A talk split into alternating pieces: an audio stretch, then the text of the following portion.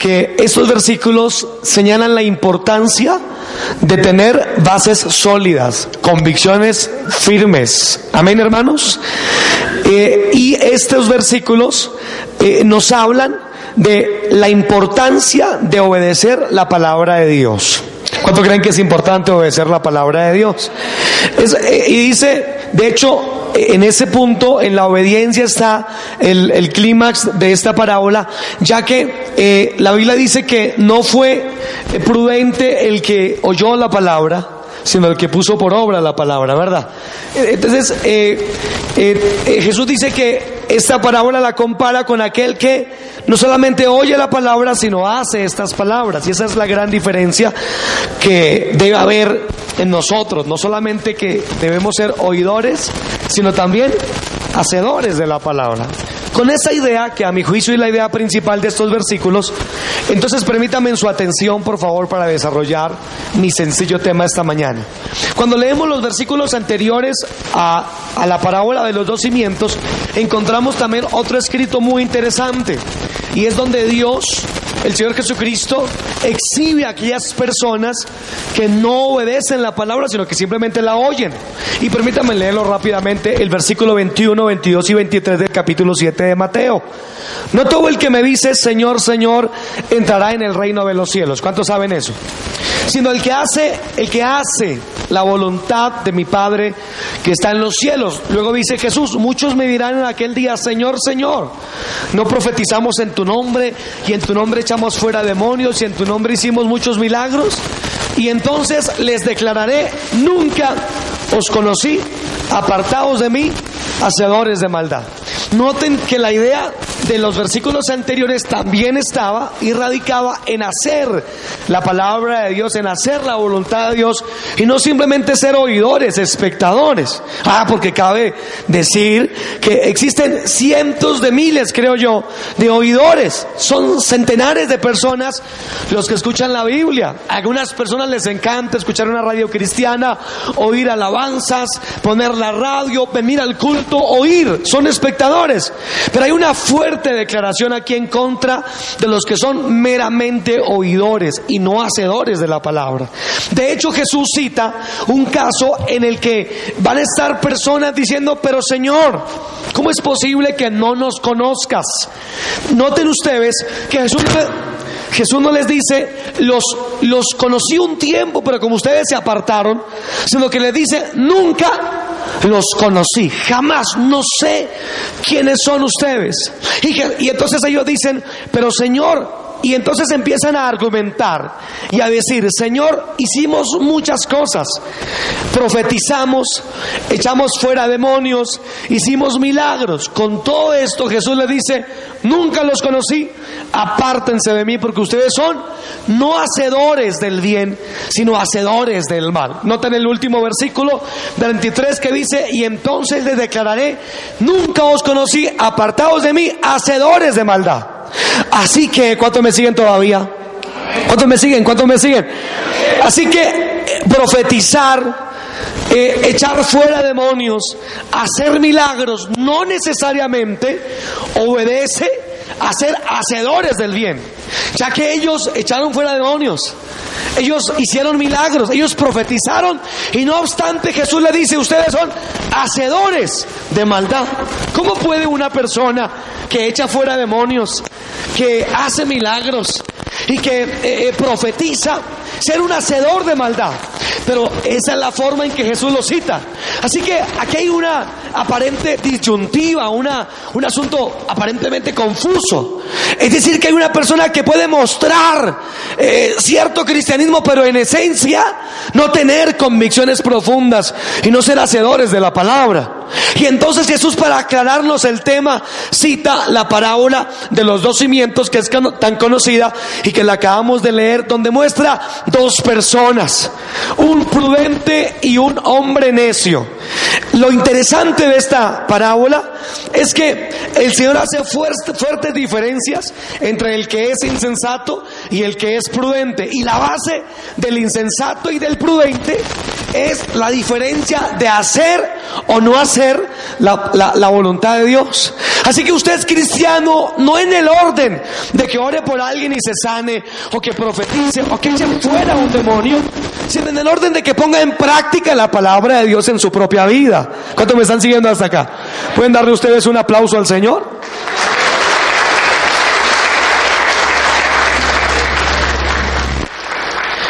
pareciera que lo más importante no es hacer milagros.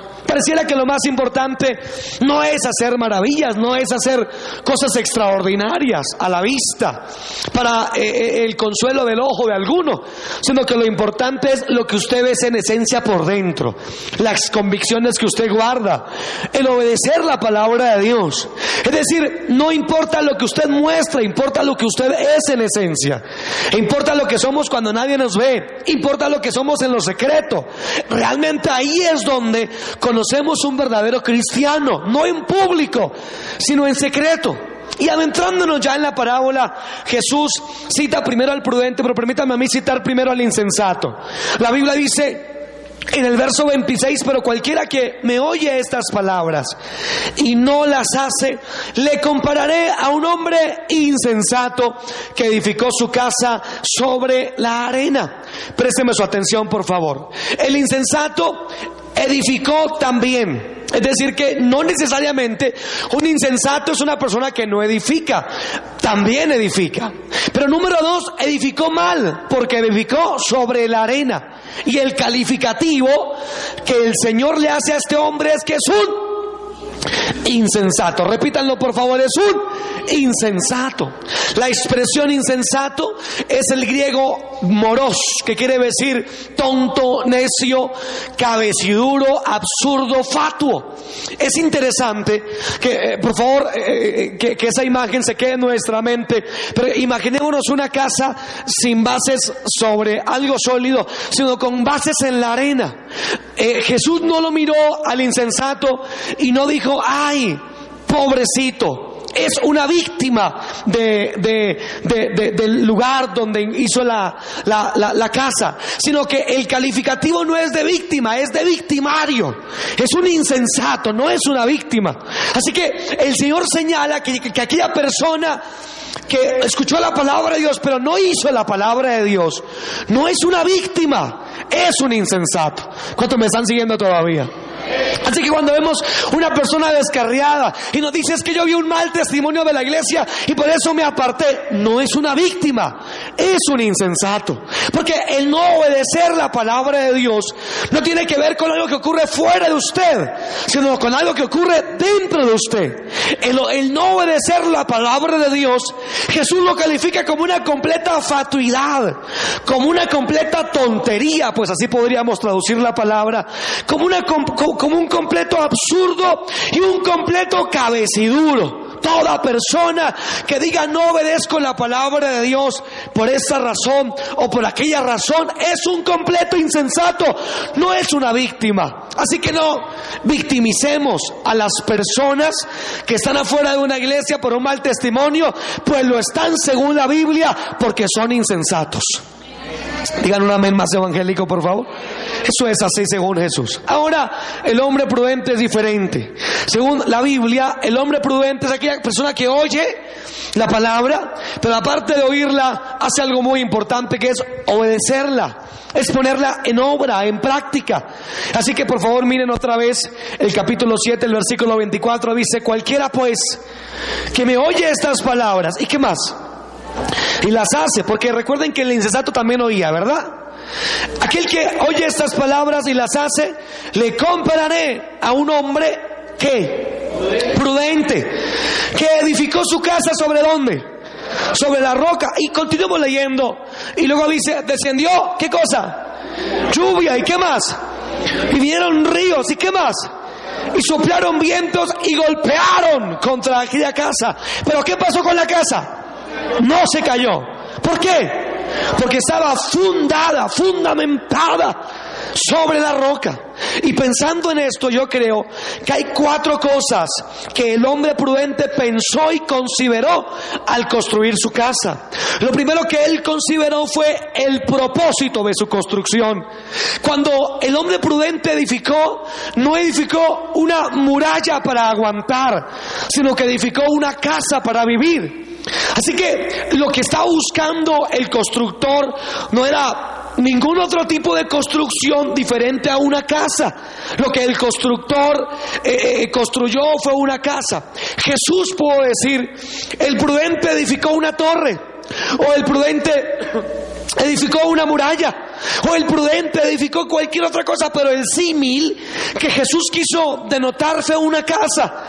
Es decir, que lo que el prudente edifica es una casa. No podemos perder de vista que lo que nosotros estamos edificando es algo como una casa, de hecho, algo en lo que vamos a vivir. ¿Cuánto bendecimos el nombre del Señor? Pues en una casa es donde obviamente se vive. En una, una muralla su objeto es otro, es por ejemplo proteger. Torre, vigilar, pero una casa es para vivir. Así que lo primero que tuvo en cuenta el hombre prudente es que estaba edificando algo para vivir en ese algo. Porque el Evangelio es esto. El Evangelio es vida, mis queridos hermanos. El Evangelio no son ideas, no son conceptos. El Evangelio no es lo que hago el domingo por la mañana cuando canto coros y escucho al gritón del pastor. El Evangelio tiene que ver con tu vida. Ahora, si tú quieres construir algo en Dios que no afecte tu vida, vas a fracasar. Porque el Evangelio tiene que afectar tu vida. No vas a poder separar el Evangelio de tu vida. Pues el Evangelio se te va a meter en la casa. El Evangelio se te, va, se te va a meter en la vida. El Evangelio se te va a meter en tu forma de pensar, en tu forma de actuar, en tu forma de vivir. Así que no procures construir otra cosa que no sea una casa. La casa es lo que construyó y lo que cita Jesús que debemos construir, algo en donde vivir. Cuando, cuando piensas en el Evangelio y cuando piensas en el cristianismo, siempre piensa como un modo de vida. Es una forma de vivir. No es algo en lo que te metas y luego te sales. No vas a poder edificar, correctamente si no piensas en esta vida cristiana como algo en lo que vas a vivir durante el resto de tu existencia. Pero si tú piensas en el Evangelio como la norma de vida, la casa que estás construyendo, estoy seguro que no vas a, eh, eh, eh, a preocuparte por los gastos porque estás construyendo algo para toda tu vida. Y no solamente para tu vida, para tu casa, para tu hogar, para los que están cerca tuyo. Ahora, hermanos, estamos construyendo algo muy importante. Por ahí yo ya tengo la bendición de tener un chiquito de año y, dos meses. Y, cuando pienso en mi vida cristiana, digo, por Dios, todo lo que he venido por años tratando de sembrar, no es solo para mí, es para mi casa, es para mi esposa, es para mi hijo. Y los que Dios me dé, es, estoy construyendo algo, algo para vivir no algo para asistir los domingos. No piense, por Dios. A mí me aterra realmente la vida cristiana de algunas personas, y, con todo respeto lo digo, eh, sin ánimos de creer que soy mejor que nadie. Simplemente a veces veo cristianos ladrones groseros, atarbanes. Eh, eh, eh, como les conté que una jovencita me dijo hace poco de, su padre, quien es, quien es cristiano aparentemente, y me decía ella con respecto a su padre cristiano, tengo en la casa el mejor ejemplo de grosería que yo haya podido tener en ninguna otra parte. No, he encontrado a nadie que diga más groserías, ni en, en el trabajo, ni en la universidad, ni en el colegio. Mi papá se lleva el premio del hombre más grosero. Así que yo, yo me pregunto, ¿pero dónde tienen la vida cristiana? ¿Qué es para ellos la vida cristiana? Es conceptos, es ideas en la cabeza. Como diría un predicador que me gusta escuchar a veces, recuerden que Cristo no es un personaje para estudiar, es un personaje para vivir. Tienes que meter a Cristo dentro de tu casa, dentro de tus convicciones, dentro de tu vida misma. Así que el hombre prudente edificó una casa. El propósito era edificar una casa. Pero lo segundo que pensó este hombre cuando edificaba su casa no solamente era el propósito de su construcción, sino que lo segundo fue el fundamento de su construcción. ¿Cuántos me están siguiendo todavía? El propósito de su construcción, pero también el fundamento de su construcción. ¿Cómo es esto del fundamento?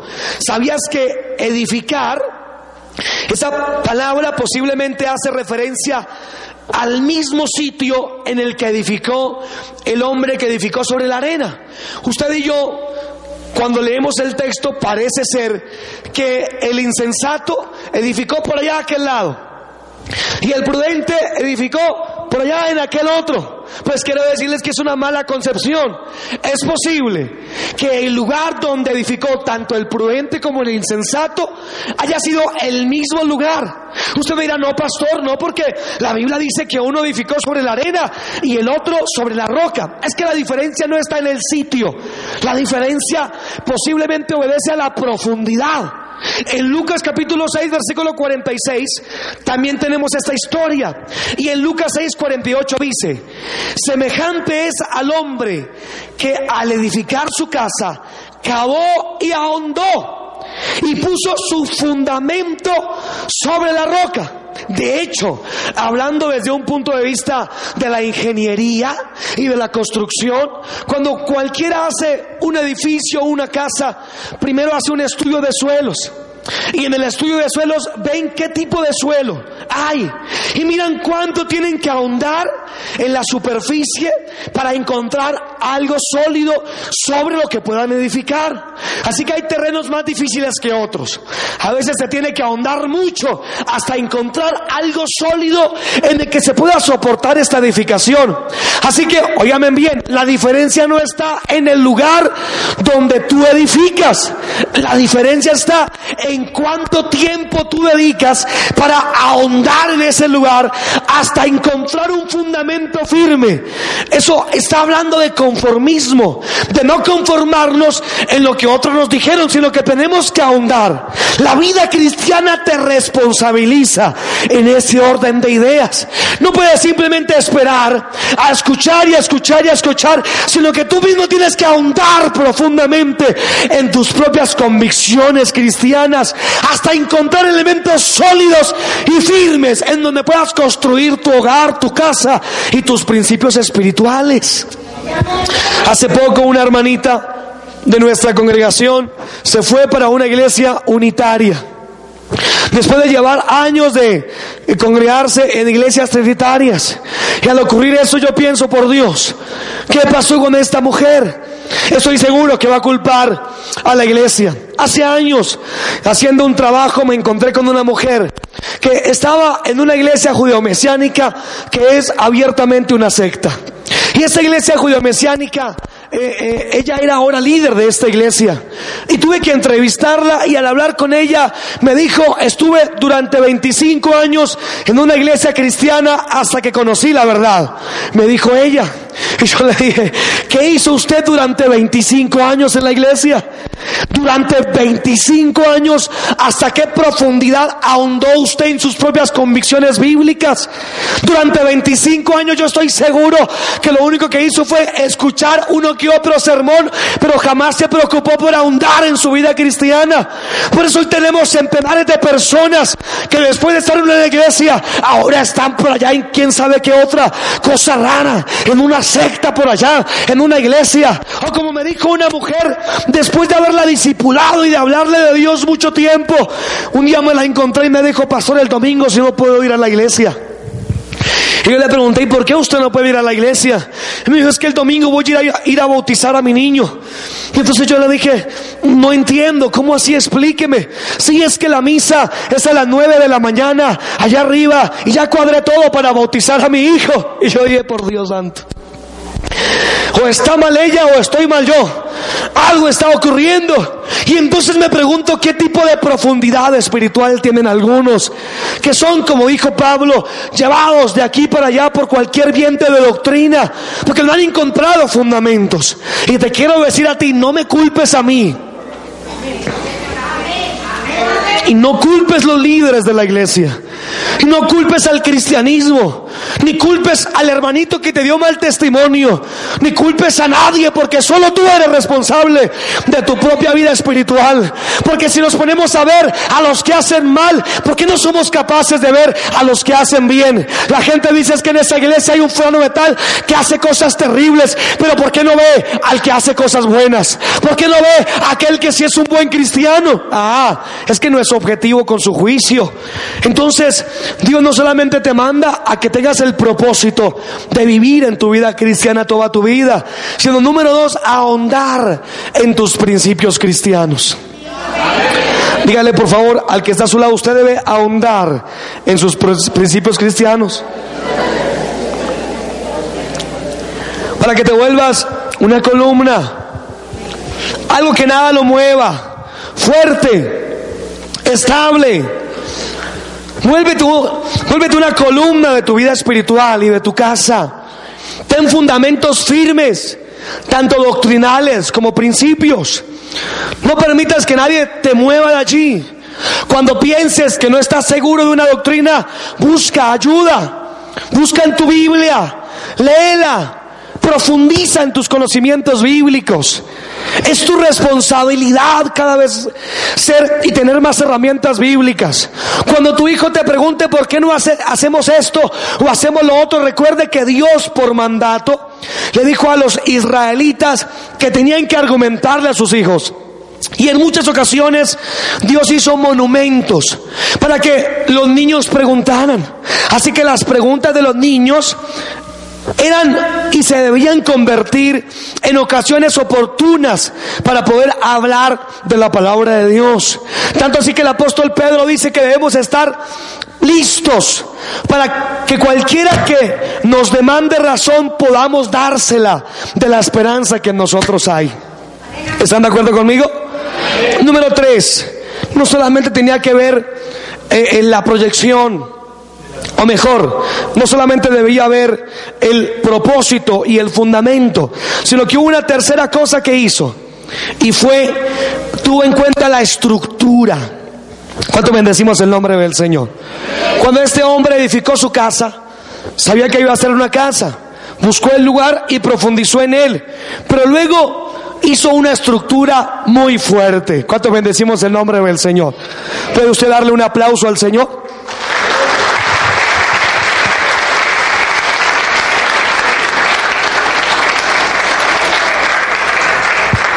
Gloria al Señor.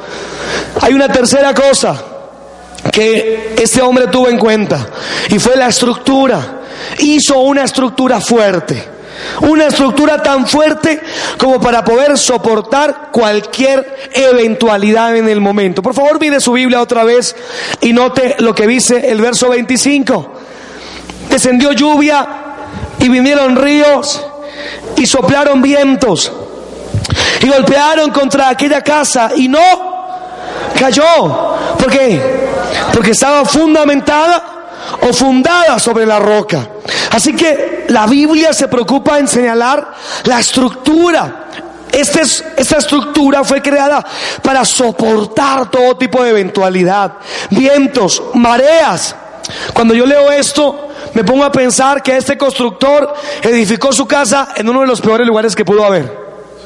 Porque en la misma casa hubo vientos, en la misma casa hubo marea alta, en la misma casa hubo lluvias torrenciales y en la misma casa le golpearon ríos.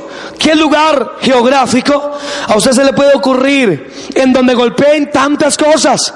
Tendría que hacerla en la desembocadura de un río en el mar, en donde las olas golpeen y el río también se salga de su cauce y golpee esa casa donde hayan muchos vientos, pero a este hombre se le ocurrió hacer su casa aparentemente en el peor de, de, los lugares que pudo hacerla.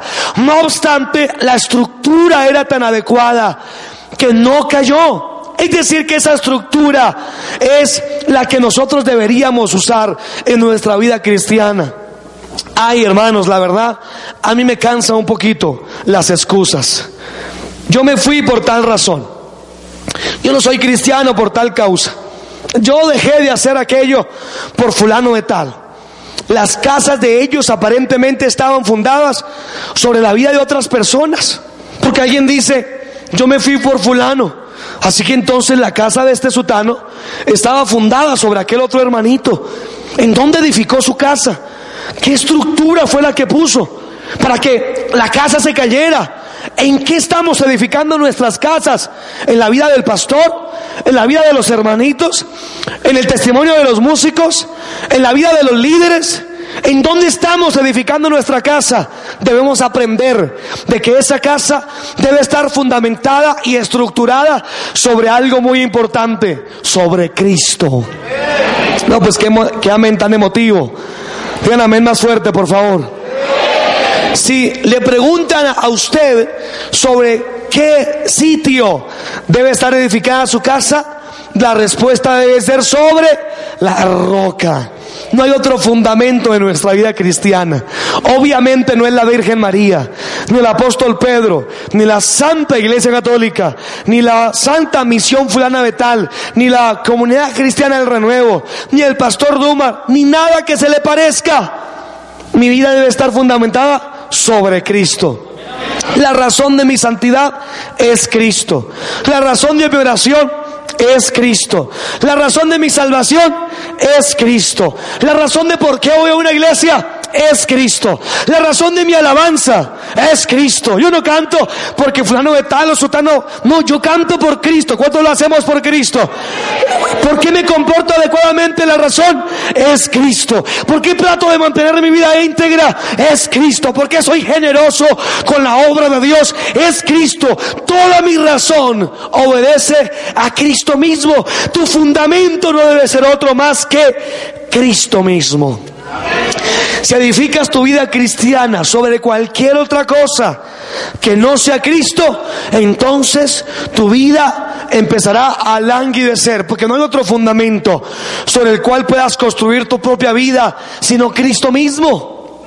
En alguna oportunidad eh, eh, eh, hablé con una mujer, estaba evangelizando, y me abrió la puerta una mujer y me dijo, luego de predicarle un poco el Evangelio, me dijo, yo, yo era cristiana, pero mi esposo se fue con otra mujer.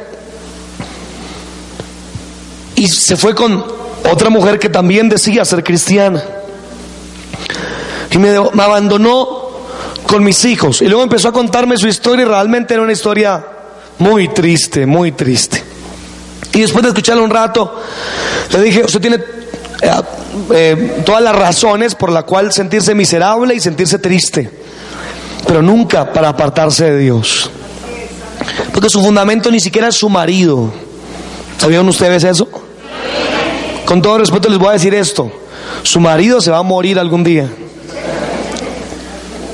¿Oíste, amor? O su esposa se morirá quizás antes que usted. Sus hijos se van a casar y se van a ir de la casa. Esta iglesia va a cambiar. Me refiero a que en algún momento habrá otro pastor. Me refiero a, con la ayuda de Dios en unos años, no, no. Me refiero a que todos nosotros nos vamos a volver viejos. Y los que están por ahí corriendo, esos van a sucedernos. Y habrán otros pastores, otros líderes, otros hermanos. De manera que todo es cambiante. Puede que hoy tengas dinero y puede que mañana no. O sea, todo es, todo es, todo es cambiante. Pero Cristo no. Él permanece. Y permanece para siempre. Por eso si te muere, si se, se te muere toda tu familia y quedas solo, Dios te guarde de eso. Pero igual te queda Cristo. Ahí sí, como dice aquel himno antiguo, pero queda Cristo. No hay nada que pueda reemplazar a esa maravillosa persona, a esa irrepetible persona. Cristo es y será siempre el fundamento. No hay nada tan permanente, no hay nada tan fuerte, no hay nada tan estable, no hay nada tan verdadero como Cristo mismo y su palabra. Sobre ellos debemos edificar nuestra casa y nuestra vida. Cuando estamos edificados sobre eso, nada ocurrirá. Vendrán vientos impetuosos, golpearán nuestra vida, habrán falsos eh, hermanos, malos testimonios, habrá cosas, vendrán, irán, pero mi fe permanecerá firme en Cristo. Pues mi vida no está fundamentada sobre eso. Finalmente, el constructor tuvo una última cosa en mente. No solamente en dónde, el lugar, la estructura, eh, el, el propósito, qué iba a hacer ahí, sino que finalmente, y ya lo mencioné, la proyección que tenía esa construcción. Él quería que fuera algo permanente. Por eso edificó eh, eh, eh, con todos estos elementos tan importantes. Pensemos por favor por un momento en algo, una realidad de nuestra sociedad. Y es que la mayoría de constructores suelen reducir costos, reduciendo la calidad de, los materiales al construir. Entonces no, no esa varilla tiene que ser de tres pulgadas, no, no, métale media, media pulgada. Y se ve mucho eso en, en, esta, en el orden de la ingeniería.